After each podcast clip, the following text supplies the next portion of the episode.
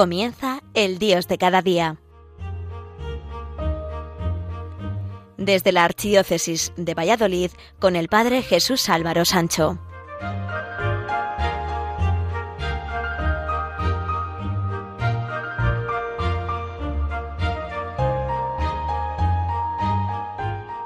Queridos amigos de Radio María, Hoy nos encontramos en el Jueves Santo, un día lleno de vida y de fe, de acontecimientos para celebrar. El Jueves Santo es el último día de Cuaresma y a la vez, con la misa vespertina, el comienzo del Triduo Pascual. Podemos decir que el jueves más importante de todo el año, máxime si tenemos en cuenta que la Ascensión y el Corpus han pasado a celebrarse en domingo. En este jueves recordamos la institución de la Eucaristía. Jesús nos dio una lección magistral y práctica de lo que significa la humildad mediante el lavatorio de los pies y constituyó a sus apóstoles como mediadores de su palabra, de sus sacramentos y de su salvación. En el jueves santo vemos a Cristo que ama como un servicio desinteresado al hombre y un compromiso para ayudar al ser humano a vivir dignamente, buscando en todo el amor. En todo amar y servir, que diría San Ignacio de Loyola.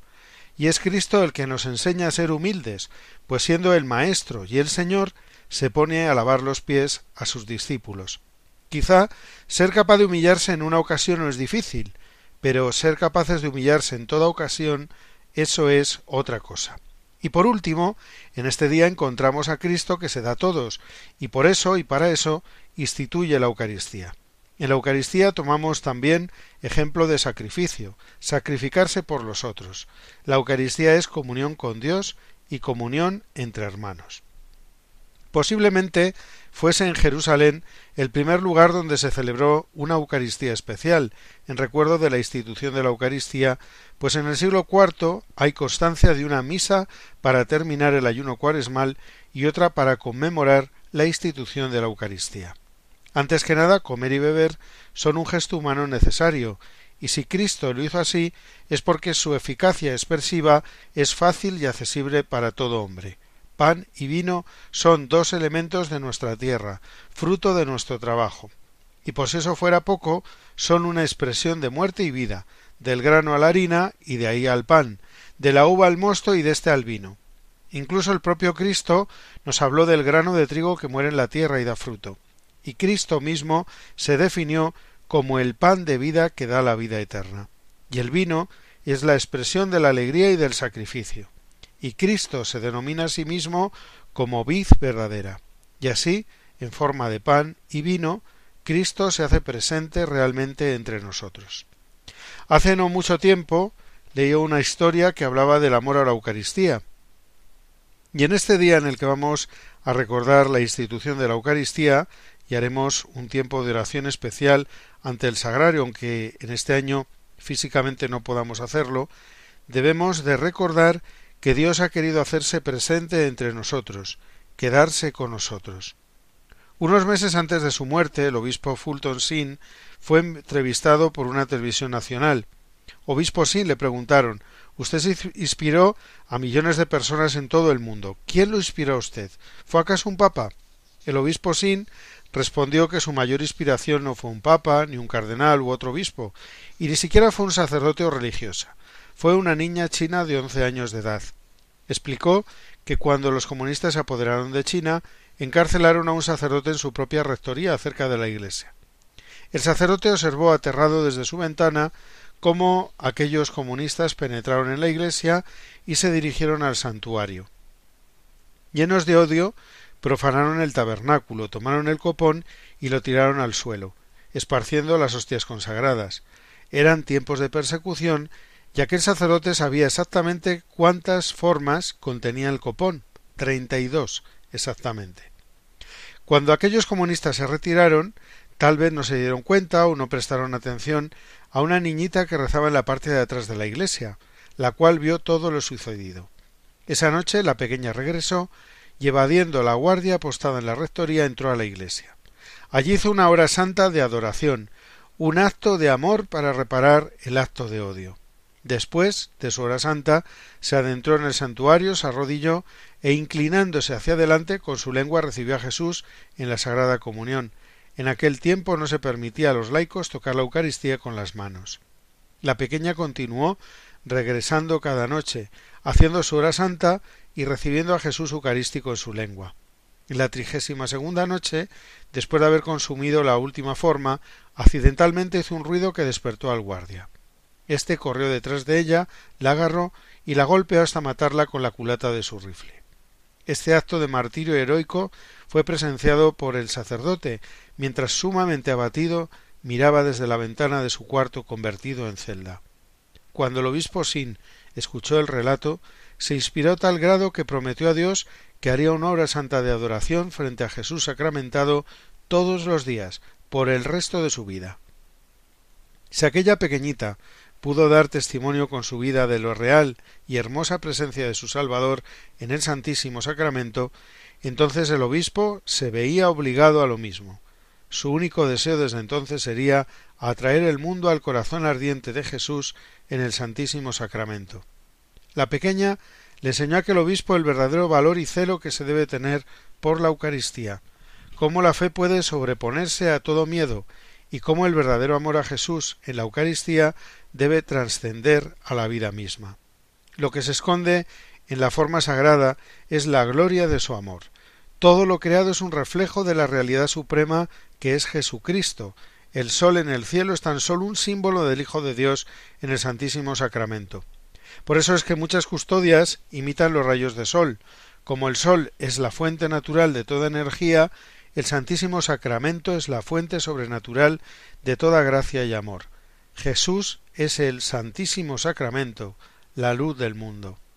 Desde el año 1955, siendo Papa Pío XII, se celebra la Eucaristía in Cena Domini de la Cena del Señor por la tarde, realizándose el lavatorio de los pies después de la homilía, inaugurándose así el triduo pascual de la muerte y resurrección de Cristo, y se consagra el pan eucarístico que se considere necesario para comulgar el Viernes Santo. Con tal motivo se realiza una procesión dentro de la iglesia hasta el lugar donde se depositará la comunión, mediante una procesión, reserva y adoración eucarística, facilitando así a los fieles expresar claramente su devoción y culto a la Eucaristía. Orar al Señor Eucaristía ha sido una constante en la fe, pasar las ratos ante el sagrario, muchas horas santas y mucha acción de gracias y adoración en el momento de la Eucaristía. Eso ha producido, produce y producirá muchos beneficios espirituales. Es bueno que oremos al Señor antes de la misa, dedicar unos minutos antes a prepararse para lo que vamos a celebrar y después de, de comulgar un poco de oración dando gracias al Señor. Ahora que no lo podemos hacer físicamente, hacer esa comunión espiritual. San Felipe Neri, llamado Pipo el Bueno, fue considerado un apóstol de Roma, pues vivió allí. Fundó la congregación de los sacerdotes del oratorio, los padres filipenses. Fue un magnífico educador de los muchachos y benemérito de la música sacra. Murió en Roma en el año 1595, cuando ciertos historiadores sentenciaban que la contrarreforma se basaba exclusivamente en las hogueras de las brujas y de los heréticos y que no tenía ni un pedazo de humanidad, evidentemente no conocían a San Felipe Neri. San Felipe Neri no quería que se hablara de su fama de santidad, por lo que intentaba desorientar a los fieles y confundirlos. Su humor tenía también el fin de camuflar su piedad sin límites, haciendo llamar la atención sobre sus defectos externos y sus extravagancias. Una vez viendo que varios de los fieles salían de la iglesia después de recibir la comunión, sin dedicar un momento de acción de gracias al Señor, mandó dos monaguillos con dos cirios encendidos a que siguieran estos apresurados. ¿Por qué? preguntó uno de ellos. Y contestó el santo simplemente para que acompañen al Santísimo que tú has recibido hace un momento y lo alaben de tu parte. En nuestros días debemos expresar si cabe con mayor valor nuestra pertenencia cristiana en la práctica de los sacramentos y en el amor a la Eucaristía. Debemos acudir con fe a la celebración de la misa, como popularmente la conocemos, buscando encontrar un verdadero alimento de vida, porque se nos da Dios mismo en alimento con su cuerpo y su sangre, íntegramente, sin reservas. A veces podemos pensar que somos insignificantes, que da lo mismo que acuda o que no a la Eucaristía, a la misa, que total uno más o menos no se ha de notar. Sin embargo, cristiano que no está entre las llamas del amor de Dios que se da en la Eucaristía, cristiano que se apaga. Cuentan que un párroco visita a un feligrés que no asistía a los actos de culto y no colaboraba con las actividades de la parroquia ni ninguna otra que se había aislado de los demás. Lo encuentra junto al fuego y se sienta junto a él. El sacerdote no sabía cómo animarle a que participara en los actos parroquiales y en la vivencia de los sacramentos. Mientras hablan del tiempo y otras generalidades, el sacerdote cogió con las tenazas un tizón del fuego y lo puso sobre la losa del hogar. Observaron los dos en silencio cómo el tizón se iba apagando hasta morir. Entonces nuestro hombre dijo al sacerdote Ya no necesita usted decirme ni una palabra más. En la primera reunión que haya, allí estaré yo. En esta mañana de Jueves Santo, ya desde el siglo IV, se organizó una misa para reconciliar a los penitentes y prepararlos así a las celebraciones pascuales, y que la liturgia que se celebraba en España, la liturgia hispánica, se celebraba el Viernes Santo. En un principio el Jueves Santo no pertenecía a la celebración del misterio pascual, sino que éste comenzaba el Viernes Santo hasta el domingo de Pascua, inclusive el trido sacro primitivo, donde se celebraba la crucifixión de Cristo, su sepultura y su resurrección. El jueves era un día de preparación a la Pascua, y por eso los penitentes se confesaban el jueves santo para participar plenamente en la Pascua, así como se consagraban los santos óleos. Al alba del jueves santo tenía lugar la reconciliación de los pecadores que habían estado en penitencia pública durante la cuaresma. Así se reintegraban en la comunidad cristiana y podían celebrar con ella la Pascua de la Resurrección. Eran excomulgados el miércoles de ceniza y se reconciliaban el jueves santo para participar en la celebración pascual. Juntamente al final de la cuaresma también era el momento de los bautismos, y para ello se habían preparado durante todo el tiempo cuaresmal. Por el bautismo se incorporaban a la Iglesia y por la penitencia se volvía a un nuevo bautismo, a un volver a vivir limpio ante los ojos de Dios. Hacemos una pequeña pausa musical para la reflexión y continuamos aquí en el programa El Dios de cada día a través de las emisoras de Radio María España.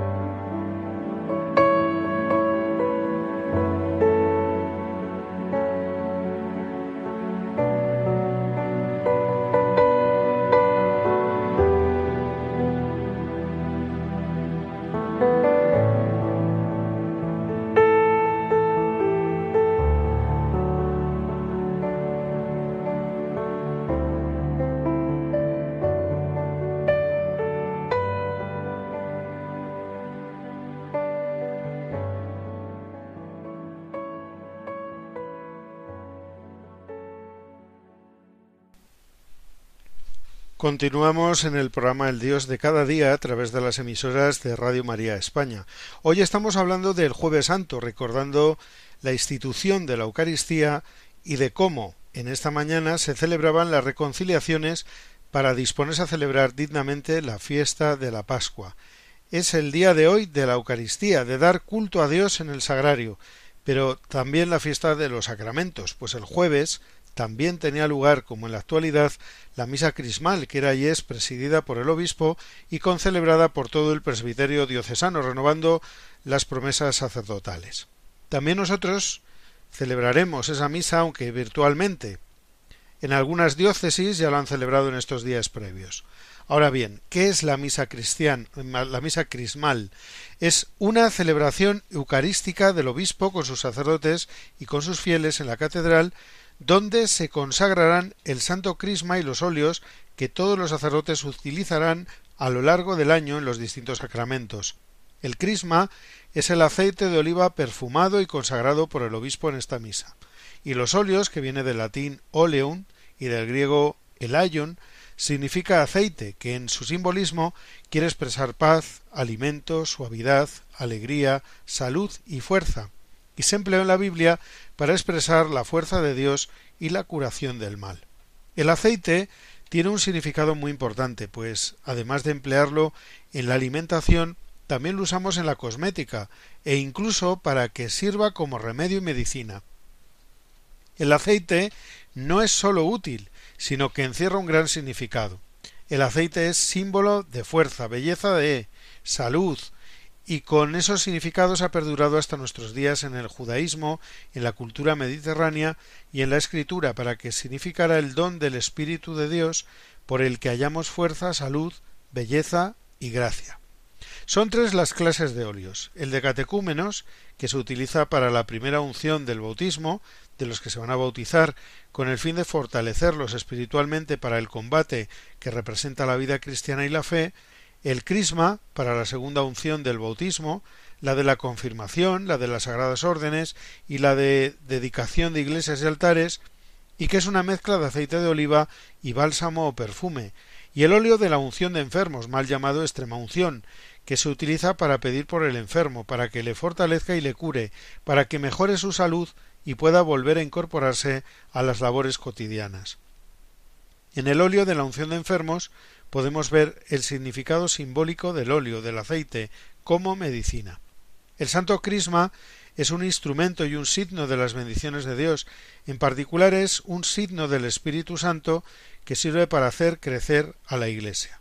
Por eso el crisma se utiliza en tantos sacramentos y en tantas ocasiones en las que se intenta resaltar la efusión del Espíritu Santo y la unión y configuración de alguien con Cristo, el ungido por el Espíritu. Se utilizan los sacramentos de la iniciación cristiana en el bautismo y la confirmación, en la ordenación sacerdotal y en la ordenación de obispos, y se utiliza también en la dedicación y consagración de un templo y de un nuevo altar. Los óleos son normalmente de aceite de oliva, pero desde 1972, por decisión del Papa Pablo VI, para la unción de enfermos se pueden utilizar aceites de otras plantas. Tienen que estar bendecidos por el obispo, o en caso de necesidad urgente, por el mismo presbítero dentro de la celebración. Han de estar en recipientes de material apto para conservar el óleo, estar limpios y contener suficiente cantidad de óleo empapado en un algodón para facilitar su uso. Los obispos españoles añadían tal y como se dicen las orientaciones para la unción de enfermos que deberá hacerse con cantidad suficiente de óleo para que aparezca visiblemente como una verdadera unción. Es muy recomendable poder participar en la misa crismal que celebra el obispo con su presbiterio, porque en esta celebración se hacen presentes la iglesia local o diocesana y la frontalidad del ministerio episcopal. El obispo aparece como el garante de la continuidad del ministerio, el impulsor y custodio de la Iglesia, el que hace crecer a la Iglesia mediante los sacramentos de iniciación cristiana, y el pastor que cuida de que el pueblo a él confiado no se vea privado de la palabra de Dios ni de los sacramentos. Todos los sacramentos tienen su punto de referencia en el obispo, pastor supremo y representante genuino de Cristo para las diócesis. Y además son nuevos en cada Pascua, porque de la Pascua reciben los óleos y los sacramentos su eficacia salvadora. En la misa crismal el obispo pide a Dios que lo bendiga y lo consagre, y así infundas en él la fuerza del Espíritu Santo con la que ungiste a sacerdotes, reyes y profetas y mártires. Ahora bien, hemos visto que los óleos y el crisma se bendicen en esta misa y con ellos se unge en diversos sacramentos. Pero, ¿qué es ungir? ¿Qué es la unción? En el Antiguo Testamento se empleaba la unción para expresar la fuerza que Dios comunicaba a las personas que empezaban una misión para su pueblo, como eran los reyes, los sacerdotes y los profetas. La palabra unción viene del latín ungere, untio, ungir, y es una acción simbólica que se emplea con frecuencia en la liturgia cristiana para expresar la salvación que Dios nos comunica por Cristo y su Espíritu. Se dice en el Catecismo de la Iglesia Católica, en el número 1293, lo siguiente. La unción, en el simbolismo bíblico y antiguo, posee numerosas significaciones. El aceite es signo de abundancia y de alegría, purifica, unción antes y después del baño, y da agilidad, la unción de los atletas y de los luchadores. Es signo de curación, pues suaviza las contusiones y las heridas, y el ungido irradia belleza, santidad y fuerza. El ungido por excelencia es Jesús de Nazaret. El nombre que más se repite de él es el Cristo, que en griego significa ungido, al igual que Mesías en hebreo. Él es quien ha recibido la misión de Mesías y por eso recibe la unción de lo alto, el Espíritu de Dios. Nos dice el libro de los Hechos de los Apóstoles, Hechos 10, 38, lo siguiente. Dios a Jesús de Nazaret le ungió con el Espíritu Santo y con poder. Después los creyentes, los seguidores de Cristo, reciben también la unción del Espíritu. Por eso, si Jesús es llamado ungido, Cristo, sus seguidores son llamados también ungidos, cristianos. Decir cristianos que somos cristianos es decir que somos ungido, seguidores del ungido. Pero además de la bendición de los santos óleos y el crisma en la celebración de la misa crismal se manifiesta la unidad eclesial en torno al obispo y el origen pascual de todos los sacramentos. La liturgia de los óleos, la misa crismal, es una celebración que nos une al obispo y mediante la concelebración con él mismo de todos los presbíteros se muestra esa unidad de manera visible. La Iglesia diocesana debe estar unida en torno a su obispo, a su pastor. No podemos funcionar por libre, sino en unión con él y mediante él con toda la Iglesia, con la Iglesia universal. Y todos necesitamos de todos. Al igual que el cuerpo no puede funcionar sin la cabeza, tampoco la cabeza sin los miembros. Hay una parábola que muestra cómo somos todos necesarios, y la unidad de todos hace la fuerza, mediante el ejemplo de los distintos órganos del cuerpo. En palabras de San Pablo, Cristo es la cabeza y nosotros somos miembros del cuerpo de Cristo por el bautismo. Dice así un día la mano izquierda le dijo confidencialmente a la mano derecha Mira, nosotros trabajamos todo el día, mientras el estómago no hace nada.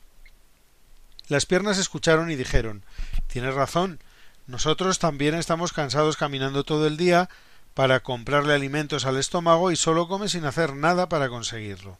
La mano derecha gritó Hagamos huelga, no le demos ya comida al estómago, que él se las arregle si quiere. Entonces habló el estómago Amigos, vosotros estáis pensando mal. Nuestros trabajos y actitudes son muy diferentes, pero la verdad es que dependemos muchísimo los unos de los otros. Los brazos le gritaron Cállate. Esos son los argumentos de un vago. Desde ahora no vas a comer nada. Absolutamente nada. Pasaron unos días. Ay, qué débil me siento. se quejó un brazo al otro. Yo también, no sabes lo cansado que me siento. Las piernas se quejaron. Nosotros apenas nos podemos mover y todas las partes del cuerpo decían lo mismo, todos se sentían desfallecer. Entonces el estómago habló Yo también me siento débil. Si me alimentáis podré trabajar de nuevo y vosotros y yo nos sentiremos mejor. Bueno, vale la pena probarlo, dijo la mano derecha. Y las piernas, con mucha dificultad, llevaron el cuerpo a la mesa, las manos cooperaron y metieron la comida a la boca. Al poco rato las manos exclamaron Ya nos sentimos mejor. Todos los miembros del cuerpo decían. Entonces comprendieron que debían cooperar si quieren conservar con buena salud.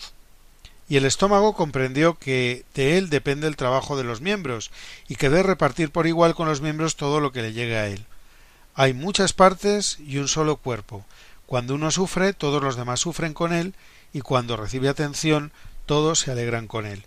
Así, unidos a Cristo Eucaristía, al obispo que nos preside y que es signo de unidad en nuestra diócesis, celebraremos la Eucaristía, aunque no podamos asistir físicamente, sintiéndonos hermanos, hijos de un mismo Dios, que entregó a su Hijo por nosotros por amor.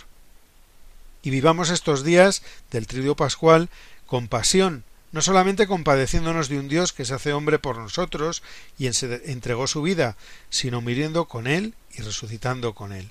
La misa crismal nos recuerda que estamos unidos en torno a nuestro obispo, y todos los sacramentos tienen un origen pascual.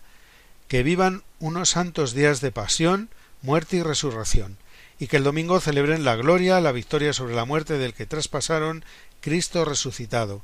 Resucitemos con él. Nos volveremos a ver dentro de cuatro semanas. Hasta entonces, felices días a todos.